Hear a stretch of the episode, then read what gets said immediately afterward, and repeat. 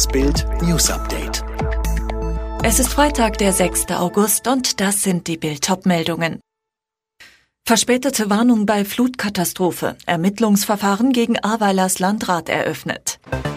Perverser Trend in Frankreich. Impfgegner wollen sich absichtlich mit Corona infizieren. Handelsverband will bald Impfungen beim Einkaufen anbieten. Viele Menschen im Ahrtal hatten ihm schon längst eine Mitschuld an den 141 Toten und mehr als 700 Verletzten durch die Flutkatastrophe gegeben.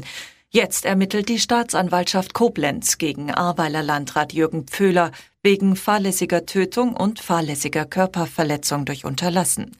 Pföhler hatte am Abend des 14. Juli den Krisenstab des Landkreises geleitet. Nach Erkenntnissen der Ermittler hätte er spätestens gegen 20.30 Uhr Gefahrenwarnungen und Evakuierungen in den noch nicht von der Flut betroffenen Teilen des Ahrtals veranlassen müssen.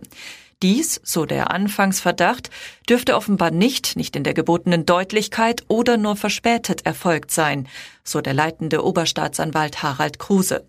Auch der Präsident der THW-Helfervereinigung Marian Wendt bestätigte Bild, nach allem, was wir aus dem Landkreis Ahrweiler wissen, hat es dort eben keine rechtzeitigen Warnungen, die es hätte geben können und geben müssen, gegeben. Diese sind trotz der Warnungen seitens des BBK und Wetterdienstes sowie den Bürgermeistern nicht durch den zuständigen Landkreis erfolgt.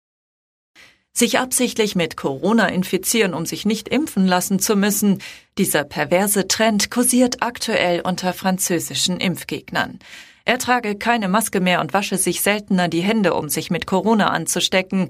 Das hat ein Mann der französischen Zeitung Le Figaro gesagt. Und all das mache er, um den Pass sanitär zu bekommen. Dieser Nachweis über Impfung, negativen Test oder überstandene Infektion soll ab Montag in Frankreich etwa für Restaurantbesuche oder Fernreisen im Zug verpflichtend sein. In Frankreich infizierten sich zuletzt innerhalb einer Woche landesweit etwa 225 Menschen auf 100.000 Personen. Schon Mitte Juli hatte Staatschef Emmanuel Macron die strengeren Corona-Regeln angekündigt. Die Einzelhandelsunternehmen in Deutschland wollen die Impfkampagne in Schwung bringen. In Zukunft soll man sich unter anderem bei Aldi, Edeka oder Deichmann beim Einkaufen gegen Corona impfen lassen können.